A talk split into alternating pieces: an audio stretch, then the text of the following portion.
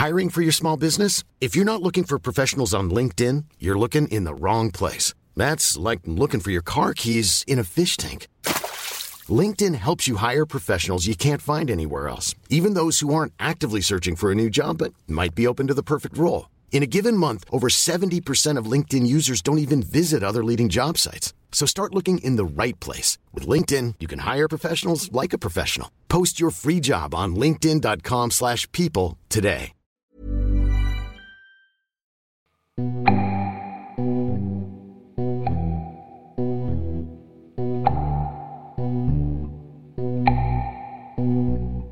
Salut, c'est Thomas Rozek. Décidément, cette année 2020 est une superbe pile de surprises. Après la pandémie, qui d'ailleurs n'est pas terminée, voilà que notre attention est en grande partie tournée vers la revendication de la fin des violences policières et l'arrêt des comportements racistes qui gangrènent encore trop souvent les forces de l'ordre.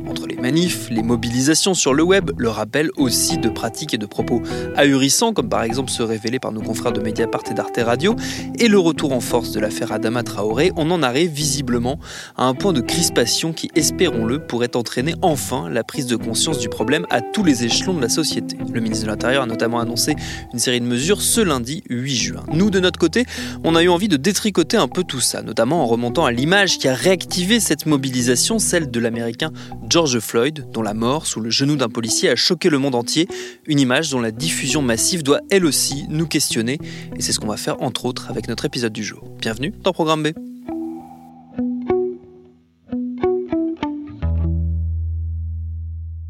Entre autres, car d'abord, essayons de débrouiller un peu tout ça. Car en réalité, si la mobilisation contre ces brutalités policières prend en France de l'ampleur, c'est du fait du télescopage de plusieurs actualités, parmi lesquelles deux nouvelles pièces dans le déjà très épais dossier Adama Traoré. Alors on va pas refaire la totalité de l'affaire ici, d'autant qu'on l'a déjà fait dans le détail il y a quelques mois dans un épisode de Programme B publié le 4 mars 2020 et qui s'appelle Adama, une histoire de la violence. Très rapidement, disons que la justice et la famille d'Adama Traoré s'opposent depuis des années sur les conditions dans lesquelles ce jeune homme en bonne santé est mort durant son interpellation le 19 juillet 2016 dans le Val d'Oise.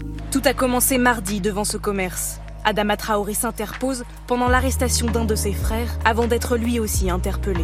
D'après les gendarmes, il aurait ensuite fait un malaise dans leur fourgon. Son décès est annoncé à sa famille quatre longues heures plus tard. Deux autopsies et toujours aucune certitude.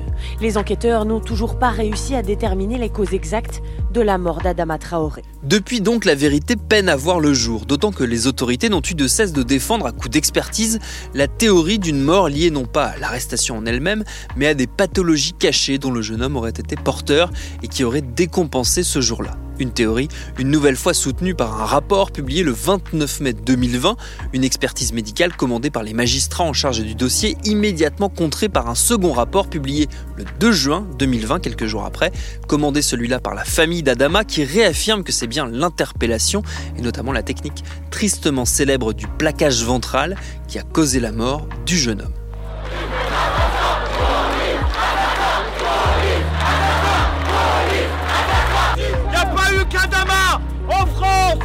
C'est comme aux États-Unis. Le traitement, il est le même. Pas de justice. À cette remise en avant de cette histoire emblématique des brutalités policières dans les quartiers populaires s'ajoute bien évidemment l'année 2018-2019 marquée par un regain de tension dans les rues lors de l'épisode des Gilets jaunes où l'application très controversée de techniques et d'engins très violents ont réveillé bon nombre de consciences, on en a déjà parlé. S'ajoute aussi l'histoire très choquante révélée par nos confrères du Bondi Blog du tabassage en règle qu'a subi Gabriel, 14 ans, après une tentative de vol de scooter pour laquelle des policiers l'ont expédié à l'hôpital avec 4 dents cassées et une fracture de l'orbite. C'était fin mai 2020. Mais aussi et surtout donc, à tout ça s'ajoute l'affaire George Floyd.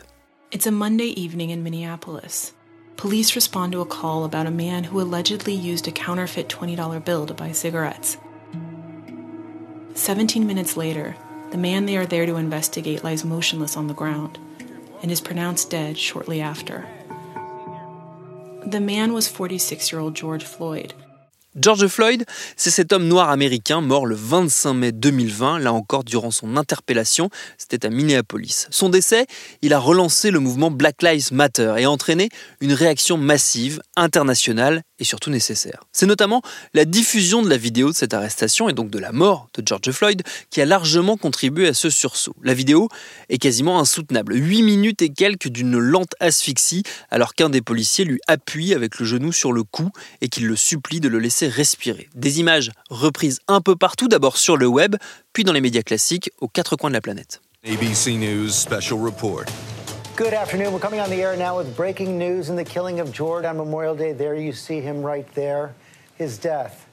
Prosecutors say Officer Derek Chauvin had his knee on George Floyd's neck for 8 minutes and 46 seconds, including 2 minutes and 53 seconds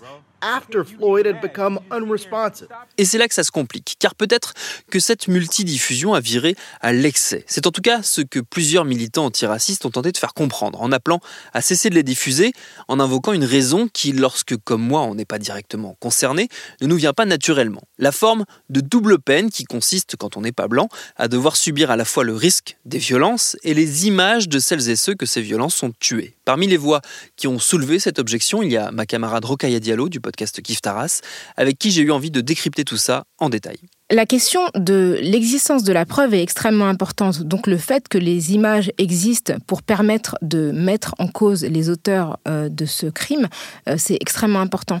Maintenant, pour moi, la question qui se posait, c'était vraiment la question de la circulation de ces images. Parce qu'on assiste en fait à la mise à mort d'un homme qui est supplicié et on ne se rend pas compte de l'effet que ça peut produire psychologiquement pour les personnes qui non seulement sont potentiellement victimes du racisme, mais qui auraient pu être à sa place. Et pour moi, ça faisait écho à, à de nombreuses choses. La première, c'est la question historique, c'est-à-dire que la circulation de ces images, en fait, elle n'est pas nouvelle.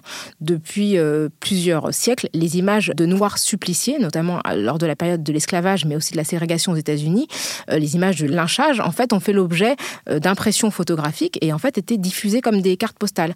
La mort des Noirs était un spectacle qui, à la fois, était destiné à divertir les personnes blanches et à les, à les, d'une certaine manière, les maintenir dans leur position de suprématie, mais aussi à terroriser les Noirs. Et pour moi, le fait que euh, cette image soit diffusée de manière aussi légère participe en fait à la, terreur euh, qui euh, circule au sein des communautés noires. Et, et ça, ça m'a un petit peu, ça m'a gêné. L'autre chose qui m'a gêné, c'est qu'on sait en fait que des Noirs meurent entre les mains de la police aux États-Unis, mais pas seulement, on le sait depuis très longtemps. Et ce que je ne comprends pas, c'est pourquoi on a besoin d'assister à cette exécution pour croire les personnes et pourquoi euh, il est nécessaire d'assister à euh, un supplice de plus de 8 minutes pour que la parole des victimes soit crédible? C'est parce que moi, j'ai pas eu besoin de voir les images pour savoir ce qui s'était passé et pour les croire. Et je pense qu'une fois que les images existent et qu'elles peuvent faire office de preuve, on n'a pas besoin de participer à leur circulation, il suffit de raconter l'histoire pour qu'elle soit crédible. Et l'autre chose aussi qui me semble importante, c'est que j'ai l'impression qu'un noir qui meurt, c'est un non-événement que en fait notre œil, euh, notamment l'œil occidental, s'est habitué à voir des noirs mourir depuis très longtemps, non seulement par rapport au lynchage, mais aussi euh, du fait de ces images de famine qu'on a beaucoup vues dans les années 70-80, des images de guerre qu'on a pu voir, et d'une certaine manière, il y a une insensibilité en fait à la souffrance du corps noir. Et que la, manière dont les gens ont diffusé aussi facilement ces images, alors que moi j'ai jamais vu de personnes blanches mourir de cette manière-là, montre quand même qu'il y a une, différence de traitement quand le corps n'est pas blanc. Est-ce que ça, si je vais un peu plus loin, d'après toi, ça participe d'une forme de désensibilisation même, le fait d'être confrontés euh, collectivement à ces images de corps noirs euh, suppliciés ou tués, ça nous, ça nous les déshumanise quelque part? Je pense que ça participe à cette déshumanisation qui date euh, quand même de, de, de l'ère esclavagiste et coloniale, mais que ça s'inscrit dans un récit très très long. Et cette déshumanisation a, a, commencé avec ces enfants qui mouraient de faim. Et en 2010, quand il y a eu le tremblement de terre en Haïti, le journaliste Christian Eboulé avait écrit une tribune parce qu'il avait été choqué de la manière dont on avait montré les cadavres des personnes qui avaient été victimes du tremblement de terre, alors même que quelques semaines plus tôt, un tremblement de terre était intervenu en Italie et qu'on n'avait vu aucun mort. Et, je crois que cette déshumanisation euh, du corps noir et cette banalisation de la souffrance des personnes noires, elle est opérée depuis très longtemps et que finalement, la mort de George Floyd s'inscrit dans un récit très très long et beaucoup plus important. Et, je trouve que diffuser ces images sans réfléchir, en fait, sans se poser deux secondes en se disant attention, je diffuse ces images-là, peut-être que des personnes qui ressemblent à cet homme vont se sentir euh, mal en fait à la vue de ce, à la vue de cette image parce que ça va leur rappeler ce qui peut leur arriver dans la rue. Et puis, ce que je me suis dit, en fait, moi, ce que j'ai fait, je suis intervenue sur les réseaux sociaux parce que je me suis dit, imagine, imaginons que euh, vous soyez un adolescent noir et que depuis votre réveil, vous ne cessez de voir cet homme mourir en continu. Quelle image de vous-même et quelle projection de votre propre corps vous allez faire et quel adulte vous allez devenir C'est ça qui m'a choqué, c'est que je me suis dit, on ne peut pas laisser des enfants et des adolescents s'imaginer que leur mort euh, est une image parmi d'autres, parce qu'on ne voit pas d'autres personnes mourir de cette manière. Et d'autant plus que euh, ces images, tu le disais tout à l'heure, elles se répète d'année en année, voire de mois en mois, parce que même cette année, en 2020, euh, c'est pas la première fois qu'il y a une séquence médiatique de ce style. Alors elle n'a pas eu exactement la même résonance parce que euh, l'affaire a duré un peu plus longtemps. Je pense à, cette, à ce jogger qui s'est fait assassiner euh, aux États-Unis aussi, mais les images ont mis du temps à sortir, mais pour le coup elles sont aussi très choquantes et elles ont aussi énormément circulé. Et il y a comme ça une espèce de récurrence qui là peut-être aussi nous, nous habitue, ce qui est toujours une mauvaise chose, surtout pour ce genre d'affaires. Absolument, effectivement, il y a ce, jogger Hamoud euh, Arbery qui, a été assassiné par deux personnes euh, qui n'étaient même pas détentrices de l'autorité euh, publique, hein, de l'autorité policière, c'était tout simplement des civils. Et puis, il y a six ans, Eric Garner est mort étouffé par la police dans des circonstances totalement similaires, en disant qu'il ne pouvait pas respirer, des images qui ont été filmées, qui ont été diffusées, où voilà, on, l'entend vraiment supplier en fait pour qu'on pour qu'on le libère. Et, et finalement, ce sont des images qui sont qui se répètent et je je ne comprends pas en fait pourquoi il est nécessaire de fournir des preuves. Je ne sais pas si tu te souviens, mais à un moment donné, il y avait des, images euh, des attentats du Bataclan qui avaient un petit peu circulé. Et tu te souviens du scandale? C'est-à-dire qu'on sait, je veux dire, on sait que ces personnes sont mortes, et, je pense que les familles avaient besoin qu'on respecte leur intégrité et leur mémoire, parce que quand on est membre de la famille de quelqu'un qui meurt de manière aussi brutale et aussi horrible, on n'a pas envie que le monde entier ne se souvienne que de la personne dans cette position. Et, je trouve qu'une fois qu'on a compris que George Floyd est mort de manière brutale et de manière atroce, il suffit de tout simplement raconter l'histoire ou de, de s'indigner sans soi-même avoir euh, besoin de participer à cette narration. Et moi, de voir ces images dans des rigidité franchement, je, je comprends pas en fait. Je me dis, mais c'est quand même des images qui sont, qui sont diffusées sans, sans, avertir qui que ce soit et sans imaginer la manière dont ça va affecter psychologiquement les, gens. Et moi, moi je, je, je, te cache pas qu'autour de moi, j'ai énormément de gens noirs qui sont totalement déprimés en fait depuis une semaine. Parce que, en fait, c'est une agression supplémentaire par rapport à un phénomène qu'on connaît déjà, qui est le racisme. On n'a pas besoin qu'on nous rappelle tous les jours qu'on peut mourir comme ça, euh, euh, sous le genou d'un policier qui en plus pose presque pour la caméra et qu'en plus cette image-là sera diffusée de manière massive sans que personne se dise c'est un homme qui est en train de mourir en fait. Peut-être qu'un des problèmes dans cette diffusion, je pense notamment, tu, parlais des journaux télévisés, euh, c'est le fait qu'il y a assez peu de personnes concernées directement euh, dans les équipes ou dans les personnes qui décident des images qui sont diffusées sur ces très très larges, très très larges plateformes, qui a en gros un problème de représentation aussi peut-être. Je pense qu'il y a un problème de représentation et malheureusement c'est très très triste à dire, mais je pense qu'il y a un problème d'empathie. Je pense que on, on ne vit pas la violence de la même manière quand on n'arrive pas à s'identifier au corps. Et je pense que la sensibilité par rapport à la mort des personnes noires est différente quand elle est filtrée par euh, une expérience raciale différente. Et que beaucoup de personnes s'identifient pas à George Floyd parce que, au fond, ils savent que ça ne leur arrivera pas. Et donc, il y, a une sympathie, mais il y a une absence d'empathie par rapport à, d'autres personnes qui se projettent ou peuvent projeter des membres de leur famille, de leur entourage, et qui du coup vivent les choses beaucoup plus douloureusement. Et je pense qu'effectivement, euh, si les personnes qui décidaient de la diffusion des images étaient euh, majoritairement noirs, peut-être qu'il y aurait eu davantage de sensibilité par rapport aux effets que peuvent produire ces images. Je pense que quand on est soi-même parent d'enfants noirs, on fait peut-être plus attention euh, à la circulation de ce genre d'images parce qu'on peut imaginer les effets que ça peut produire sur ses propres enfants et sur leur estime d'eux-mêmes et sur la valorisation qu'ils font de leur propre humanité.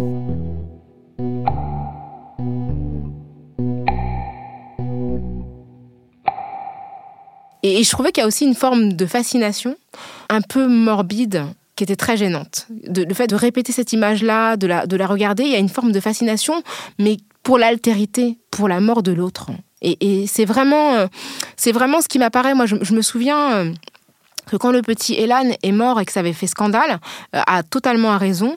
Je pense que le fait que le petit Elan ne soit pas un petit garçon noir a beaucoup participé au fait que beaucoup de personnes ont vu leur propre enfant Enfin, je veux dire, des enfants noirs euh, morts, on en a vu plein. Et, c'est triste et dans des circonstances totalement injustes. Et ça n'a pas forcément activé la même chose dans le cerveau des gens. Et là, je pense qu'il y avait vraiment tout d'un coup, c'était un enfant comme un autre. C'était pas un enfant noir, c'est un enfant comme un autre. Et je pense que si une personne blanche avait été euh, tuée de la même manière que George Floyd, je pense qu'on aurait réfléchi avant de diffuser les images et qu'il y aurait eu beaucoup plus de messages d'avertissement. Oui, il y a quelque chose de, une forme d'exotisme euh, malsain dans le, le, regard qui se porte. Moi, c'est comme ça que je, le, je le perçois, en tout cas quand je vois les commentaires ou la manière dont c'est diffusé. On me présente ça comme quelque chose, oui, d'exotique, d'étranger qui ne peut pas nous arriver. Exactement, euh, c'est une distance. C'est une distance avec des images qui indignent, mais qui indignent comme la mort d'une personne qui reste éloignée. Et en faisant ça, en fait, on pense pas aux personnes qui tout simplement peuvent se sentir, euh, se s'identifier plus directement à, non pas seulement à lui parce qu'il est noir, mais à l'expérience qu'il a parce que parce qu'on peut être aussi soi-même victime de racisme. Et, et je suis complètement d'accord avec ce que tu dis quand tu dis qu'il y a une forme d'exotisation et vraiment de distance et d'altérité. Vraiment l'idée de l'altérité, de la mort de l'autre qui nous fait de la peine, mais qui n'est pas nous. Ce que moi je n'arrive pas à résoudre encore comme, euh, comme équation, c'est comment on fait pour justement éviter de participer de ce côté morbide, ce, cette, diffusion d'images, tout en alertant, euh, tout en aidant euh, à la prise de conscience sur les problèmes systémiques de racisme, que quelque part cette vidéo aide à dénoncer. Je ne sais pas si ma question est très claire, mais comment en gros, comment on alerte sans diffuser? Bah, je pense que c'est important. Ces images existent, elles font office de preuve. Et je pense que ça, c'est très important de se dire qu'elles existent. Et euh, vraiment, c'est un élément capital dans la possibilité dénoncer ces crimes. Mais une fois qu'on sait que les images existent, pourquoi soi-même euh, participer à leur circulation? C'est-à-dire que moi, je pense qu'on doit se poser la question simplement de qu'est-ce que ça va apporter que je diffuse, moi, la vidéo? Maintenant que la vidéo est connue, que chacun, chacune sait où il ou elle peut la consulter, qu'est-ce que ma diffusion euh, sur mon mur, sur Facebook, sur mon compte Twitter, sur mon compte Instagram, qu'est-ce que ça va apporter à l'histoire? Est-ce que je ne peux pas tout simplement raconter l'histoire sans euh, participer aussi euh, à la mise à mal de la dignité de cet homme? Parce que peut-être qu'on peut se poser la question de si c'était mon frère, qu'est-ce que, qu'est-ce que j'aurais fait? Peut-être que tout simplement se poser la question de si c'était un membre de notre famille, c'était un ami proche, qu'est-ce qu'on aurait fait? Est-ce que l'histoire ne suffit pas en elle-même? Est-ce que le fait que les images existent quelque part ne suffit pas Tout simplement, est-ce qu'on ne peut pas diffuser un texte, une photo de lui vivant? Ou des photos tout simplement de lui redessinées par des artistes comme ça a été le cas? Peut-être qu'on peut honorer sa mémoire et honorer sa vie plutôt que de participer en fait à sa, à sa souffrance et à la souffrance des siens en relayant encore et encore des images de sa mise à mort. Oui, ce qui est rassurant euh, quelque part, c'est qu'on a vu aussi, pour le coup, se mettre en place une, euh, une contre-proposition, euh, notamment une contre-proposition de la part de plusieurs artistes, où on nous montre George Floyd vivant, souriant, des photos de lui, et notamment cette image de lui, ce, portrait de lui qu'on retrouve maintenant un peu partout. Et c'est cette image-là, j'ai l'impression, qui est en train de s'imposer plus, heureusement, que celle de, de sa mort, qui est atroce. Donc, quelque part, il y a, il y a eu un, effet presque vertueux de la saturation euh, autour de, des images de sa mort. Je ne sais pas si c'est lié directement, mais c'est l'impression que j'ai eue. Oui, j'ai l'impression quand même qu'il y a eu un premier temps, effectivement, qui a été le choc, et je comprends complètement que euh, des gens spontanément aient partagé l'image sans forcément réfléchir à ses effets sous, sous l'emprise, effectivement, du choc, mais que très rapidement, en fait, des artistes ont proposé euh, une autre mise en image. J'ai vu notamment cette très belle image le visage de George Floyd sur fond vert, vert pâle entouré de fleurs, très très de très belles propositions artistiques qui proposent aussi de célébrer sa vie parce que je pense que ce qui est important, ce dont on doit se rappeler de manière extrêmement importante, c'est qu'il s'agissait d'un être humain qui a vécu 46 ans et c'est ça qu'il faut célébrer que sa, fin est tragique. Maintenant, je pense que tout le monde sait comment il est mort et qu'il y a un moment où parce que moi j'ai débattu avec des gens sur les réseaux sociaux et des gens m'ont dit mais euh, on a besoin de montrer ces, ces vidéos pour qu'on nous croie. Donc déjà je me demande pourquoi on a besoin de montrer la vidéo pour que les gens nous croient et puis la deuxième chose, c'est une fois que l'image est connue, quel est l'intérêt de continuer euh, à la diffuser? Est-ce qu'on peut pas tout simplement dire voilà cet homme est mort dans tel type de circonstances, je dénonce cette mort pour X ou Y raison et j'ai envie de diffuser autre chose? Je pense que c'est aussi une manière de penser qu'il faut valoriser la vie. Je veux dire à un moment donné, mourir c'est pas quelque chose d'anodin, mourir de cette manière-là ce n'est pas anodin. Donc il faut que vraiment on réfléchisse à notre participation à la circulation d'images violentes et à la banalisation aussi de l'exécution de certaines personnes et de leur mise à mort.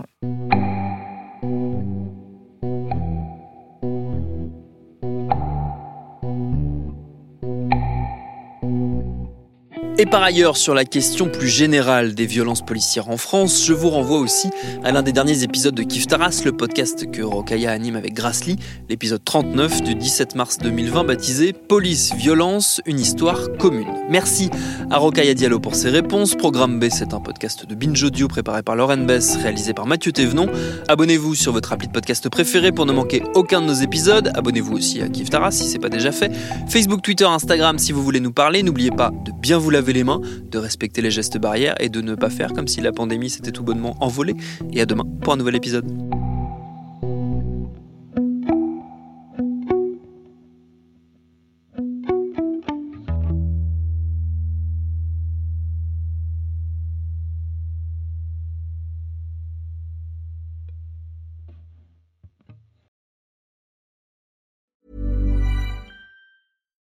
When you make decisions for your company, you look for the no-brainers. And if you have a lot of mailing to do, stamps.com is the ultimate no-brainer. It streamlines your processes to make your business more efficient, which makes you less busy. Mail checks, invoices, legal documents, and everything you need to keep your business running with stamps.com.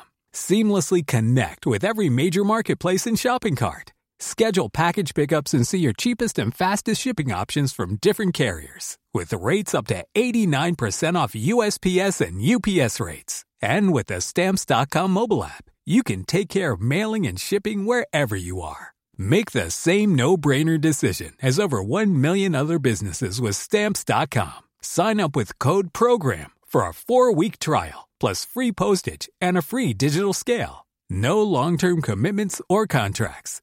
That's stamps.com. Code program.